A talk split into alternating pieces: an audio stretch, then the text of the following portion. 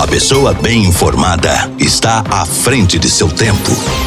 Está no ar o Panorama da Notícia.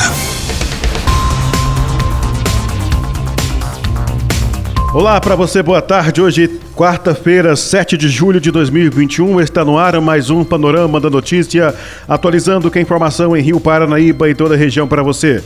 Eu sou Gilberto Martins e a partir de agora eu te faço companhia aqui na sua Rádio Paranaíba. Fique ligado e muito bem informado. Nesta edição do Panorama da Notícia, você vai saber que. Mais quatro casos de Covid-19 foram registrados em Rio Paranaíba nesta terça-feira. Aberta as inscrições para o Festival de Música Morro do Peão em Rio Paranaíba. Após portar carro em Carmo do Paranaíba, homem se envolve em acidente e acaba preso em Patos de Minas. E ainda, após arrombamento em São Gotardo, três são levados para a delegacia por furto, tráfico e receptação. Isso e muito mais a partir de agora no seu Panorama da Notícia. A sua voz está no ar em 99,5. Rádio Paranaíba. Rádio Paranaíba. Rio Paranaíba é notícia.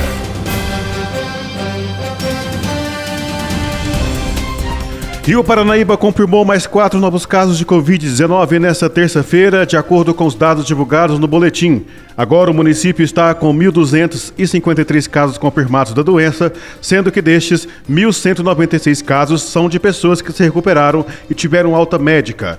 Outros 24 casos continuam isolados.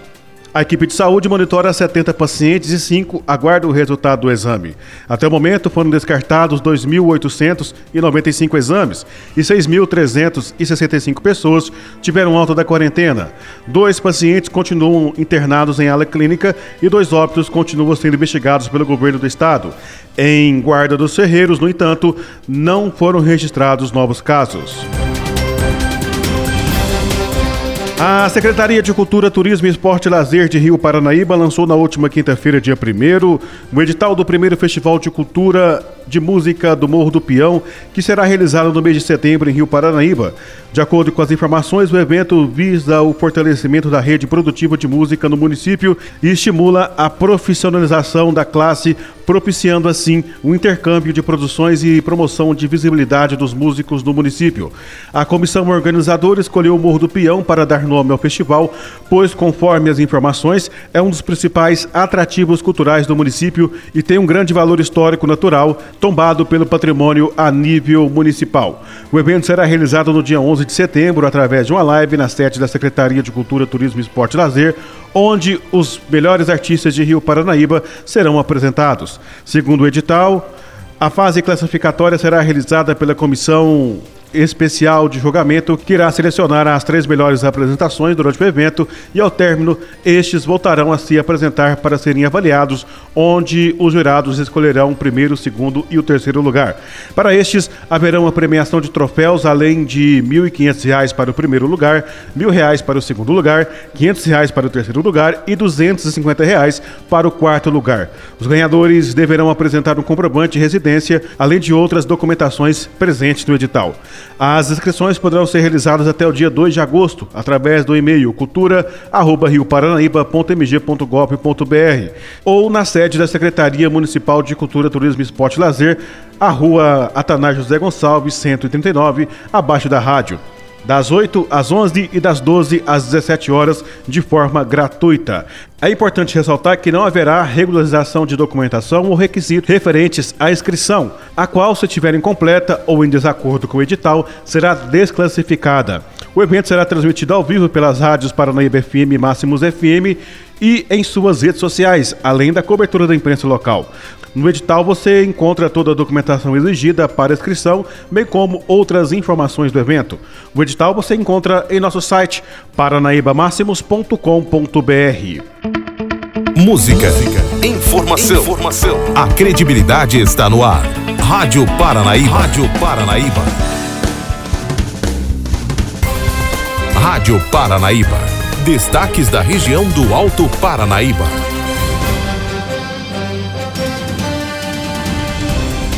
Na tarde dessa terça-feira, a Polícia Militar foi acionada comparecendo no quilômetro 182 da BR-352 em Patos de Minas para registrar um acidente de trânsito. Ao chegar no local, os militares depararam com os veículos envolvidos no acidente, sendo que o Fiat Strada, emplacado em patrocínio, estava parado no acostamento e o veículo Fiat Palio de cor prata, emplacado em Carmo do Paranaíba, fora da pista. O motorista da estrada, de 28 anos, informou aos militares que seguia pela rodovia e que o motorista do Palio realizou uma ultrapassagem em alta velocidade e bateu na lateral do seu carro. O motorista disse ainda que, com o impacto, o outro carro cruzou a pista e o motorista evadiu do local, tomando rumo ignorado. Durante o atendimento, os militares receberam informação vindas da 90 Companhia de Carmo do Paranaíba de que um Fiat Palio havia sido furtado horas antes na cidade.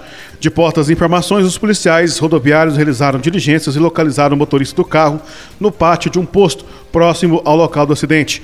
O motorista que apresentava sinais de ter ingerido bebida alcoólica foi convidado a fazer o teste do etilômetro e o resultado apontou a presença de álcool no ar expelido por ele. Ao ser questionado, o motorista negou que tenha praticado o furto, porém os militares de Carmo do Paranaíba estiveram no local do acidente de postas imagens das câmeras do olho vivo, perceberam que o motorista abordado tem as mesmas características do autor do furto. Ele disse que chegou ao local depois de pegar carona com um caminhoneiro, porém uma testemunha disse para os militares que ele ouviu dizer que teria se envolvido em um acidente após perder o controle do carro. Dentro do veículo, os militares encontraram um boné e uma blusa de frio que, ao ser novamente questionado, confirmou que eram suas. Outro detalhe foi que, além de dirigir embriagado, o motorista é inabilitado. Diante dos fatos, o motorista de 32 anos foi preso e encaminhado para a delegacia da Polícia Civil e o carro recuperado foi removido para o pátio do Detran. Já o outro veículo Fiat Strada foi liberado no local para o seu responsável. A polícia militar prendeu nesta terça-feira um jovem e duas mulheres após um arrombamento de uma casa em São Gotardo. Os policiais apreenderam diversos materiais furtados no imóvel. De acordo com as informações da Polícia Militar, após um arrombamento em uma residência situada no bairro Tancredo Neves, na manhã desta terça-feira, foram realizadas diligências e os policiais conseguiram identificar, localizar e prender o suspeito AR, de 29 anos. Foram recuperados um notebook, dois pares de tênis, duas calças, três camisas e uma mala de viagens. Também foi presa a suspeita PSA de 35 anos pelo crime de tráfico ilícito de drogas, com quem a R tinha trocado parte dos objetos e os produtos de crime. Com ela foram recuperados um relógio, um celular, bem como diversas bijuterias que a R confessou ter furtado anteriormente e também trocado por drogas com PSA. O suspeito AR disse ainda que havia vendido algumas peças de roupas furtadas para sua irmã MR, de 39 anos, a qual também foi conduzida pelo crime em tese de receptação. Os três foram conduzidos à delegacia da Polícia Civil para a confirmação do flagrante delito. Notícias com a credibilidade do jornalismo Paranaíba. 99,5 FM. Rádio Paranaíba. Minas Gerais é destaque na Rádio Paranaíba.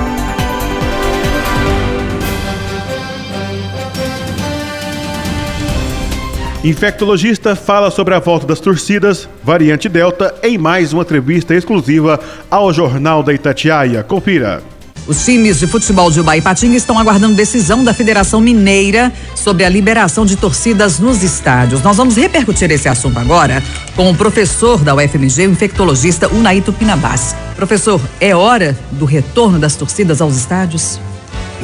Olha, essa questão é Interessante porque, veja, eu acho que não, não deveríamos ter, ter, aberto os eventos. Né? A questão dos eventos que abrimos semana passada aqui em Belo Horizonte foi muito por conta de redução de danos que estavam ocorrendo nesses eventos na região metropolitana de Belo Horizonte. E de Belo Horizonte tentou é, normatizar essa, essa, essa confusão toda que estava acontecendo. Quanto ao futebol, eu acho que não é momento, o Brasil não está numa situação boa. Veja, a gente tem falado que a pandemia não, talvez não vai ter uma terceira onda, mesmo porque nós estamos numa inundação se abril, março, nós estávamos com a água acima do nariz, na ponta do pé para poder respirar, esse agora a água passa para na altura do peito, altura do queixo. Então ainda nós temos uma taxa de incidência de novos casos muito alta.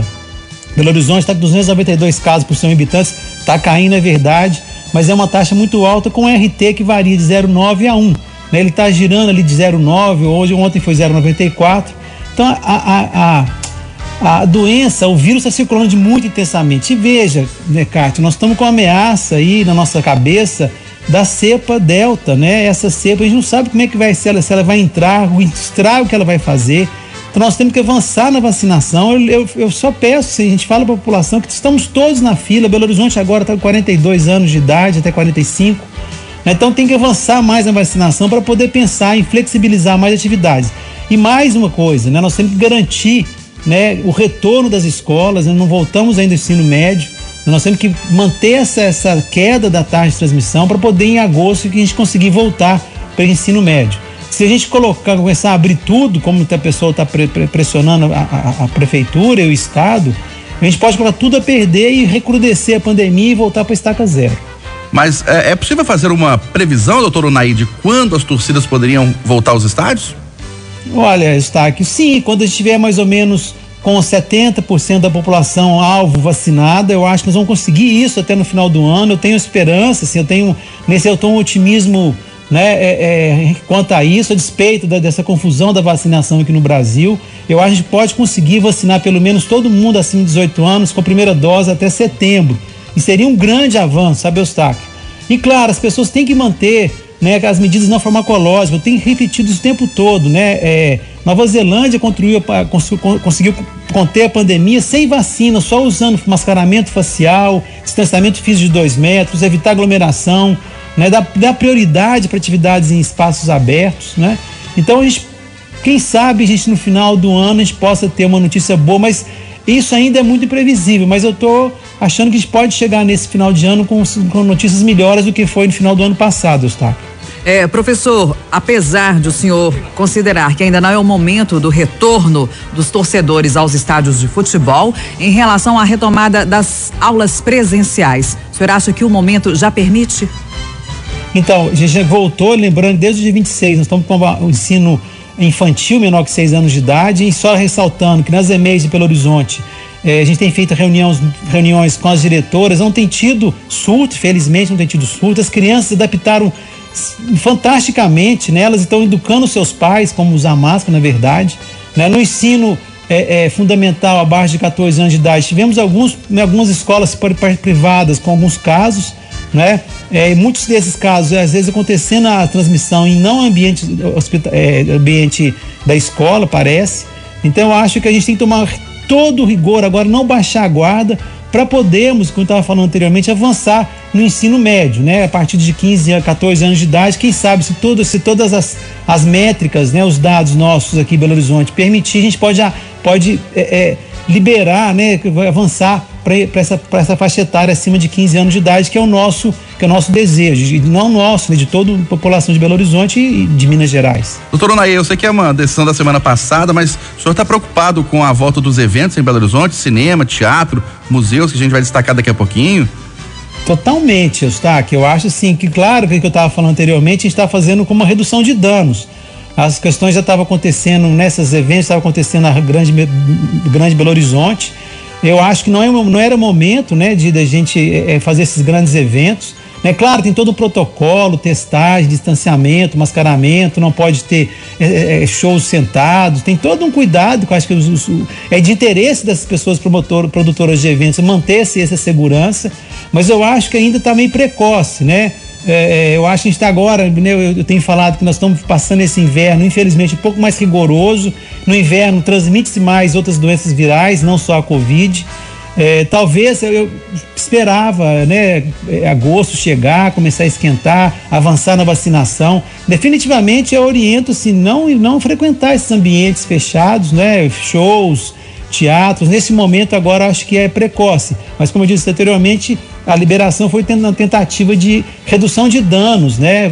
Controlar melhor esses eventos que já vinham acontecendo em, outros, em outros, outros locais. Nós conversamos ao vivo aqui no Jornal da Itatiaia com o infectologista integrante do Comitê Covid da Prefeitura de Belo Horizonte, professor da UFMG, Unaito Pinabás. Bom. Governo federal deve regulamentar o retorno presencial das aulas, diz Queiroga.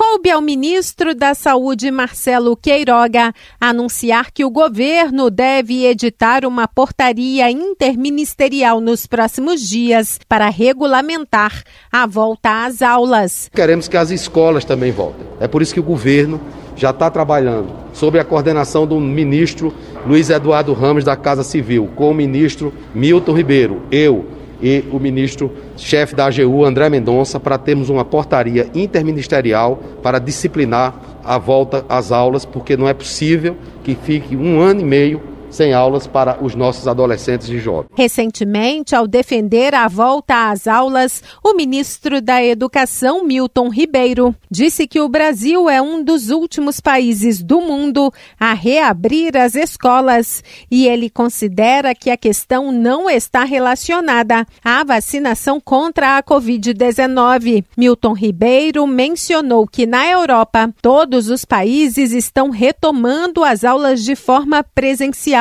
alguns inclusive que têm índice menor de imunização do que a população brasileira. Na Câmara, o deputado Eduardo Barbosa, do PSDB de Minas Gerais, que é suplente da Comissão de Educação, avalia que a portaria interministerial que vai regulamentar a volta às aulas presenciais nas escolas públicas do país chega em boa hora. É muito importante que haja uma portaria regulando realmente como as escolas devem funcionar nesse período de pandemia. Nós sabemos que, quando incluído no esquema de vacinação do Covid os professores como grupo prioritário, foi justamente para poder facilitar o planejamento da volta às aulas, que é fundamental para os alunos que estão já há um ano e meio sem frequentar as aulas e nós sabemos que isso tem um impacto significativo na vida do estudante, principalmente aqueles de família mais pobre. Com essa regulamentação,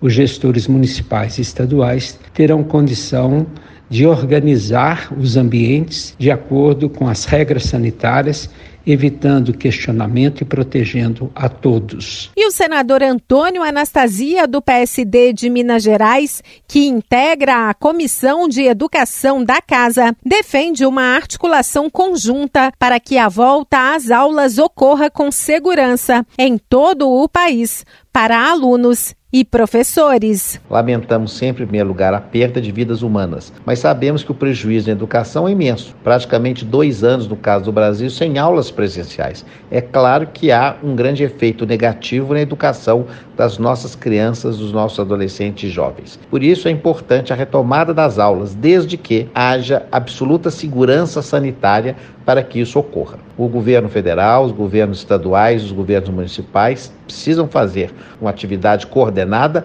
para permitir que esse retorno às aulas se dê com segurança para os alunos, para os professores, para a comunidade escolar e também para as famílias que receberão de volta esses alunos. Isso é possível fazer com protocolos, como foi feito em todo o mundo. Aliás, observamos de fato que esse retorno já vem ocorrendo pelos países europeus, na Ásia e nos Estados Unidos. E em meio à estimativa de que aproximadamente 7% dos alunos do ensino médio abandonaram a escola durante a pandemia e não pretendem retomar os estudos, o senador Confúcio Moura, do MDB de Rondônia, que é o presidente da comissão temporária que debate a Covid-19, considera que é necessária uma estratégia de busca ativa para levar os jovens de volta para as salas de aula.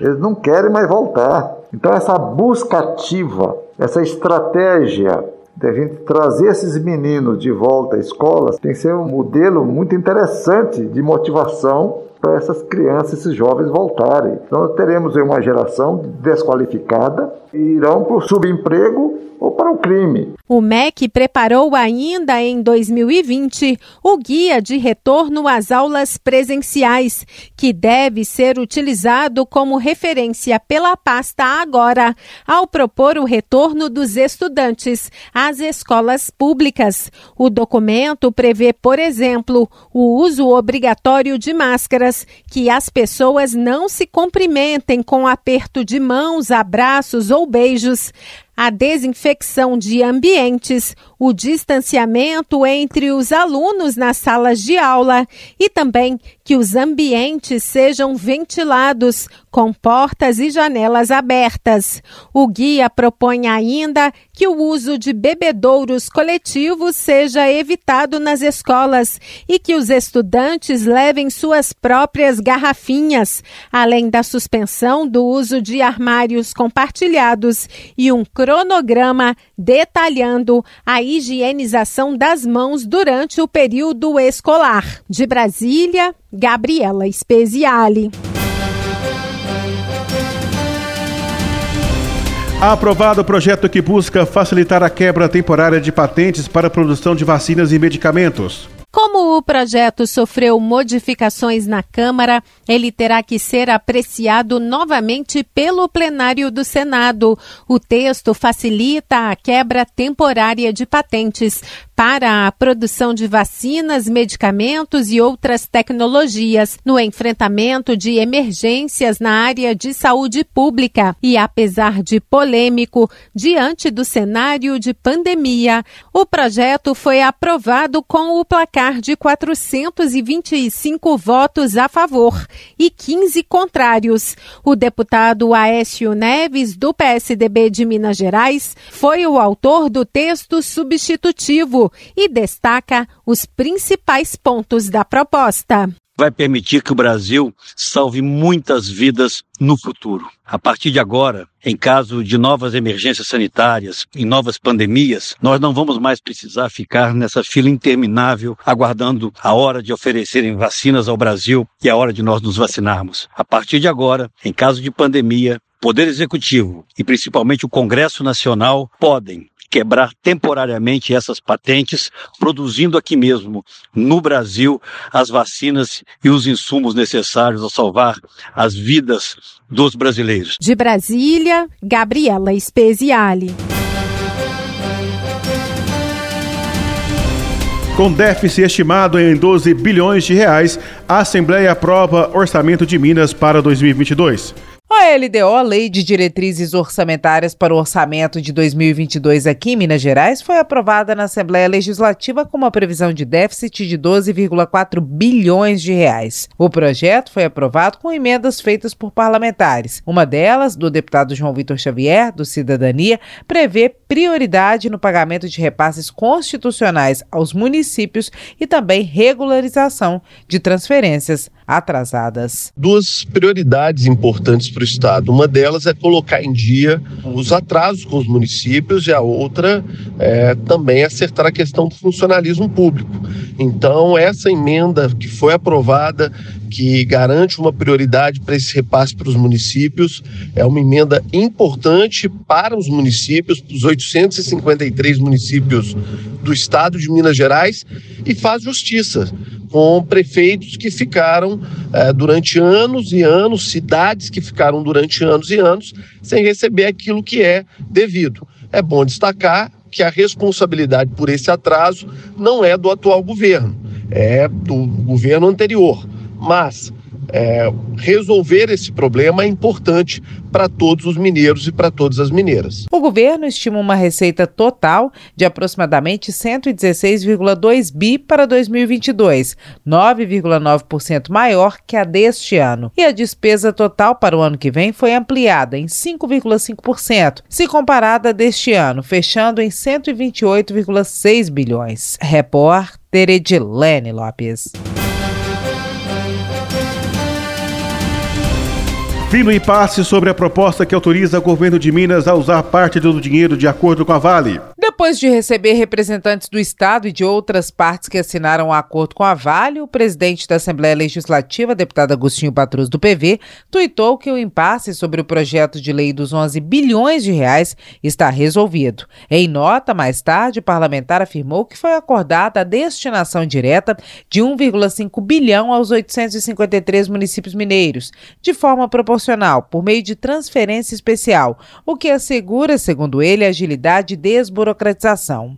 Apesar de o presidente da Assembleia ter se antecipado, o governo do estado permaneceu em silêncio e não divulgou nota e nem concedeu entrevista sobre o assunto. Enquanto isso, na Assembleia, a PEC, que autoriza a transferência direta do estado para os municípios, foi aprovada em primeiro turno e deve ser votada em segundo turno na segunda-feira da semana que vem, de acordo com o relator, deputado petista André Quintal. O parlamentar tucano, Gustavo Valadares, que é líder de governo na Assembleia, mas que também é a favor da PEC assinada pelos parlamentares, defende uma relação pacífica entre o executivo e o legislativo. Nos bastidores, fontes afirmam que faltam detalhes a serem acertados e que uma nota conjunta dos comprometentes, Defensoria Pública, Ministério Público Estadual, Federal e Estado, que assinaram um acordo judicial com a Vale, pode ser divulgada ainda hoje. Repórter Edilene Lopes. Esta é a Rádio Paranaíba FM 99,5. Rio Paranaíba. Telefone WhatsApp 34 3855 9195. Paranaíba FM. A sua a voz. sua voz. Por aqui não tenho mais tempo, nós voltamos amanhã com mais informações de Rio Paranaíba e toda a região do nosso panorama da notícia. Outras informações no nosso site paranaibamáximos.com.br. E a você que esteve ligado conosco, o nosso muito obrigado. Um bom descanso, até amanhã. Final do Panorama da Notícia. Agora você já sabe o que está acontecendo no Brasil e no mundo.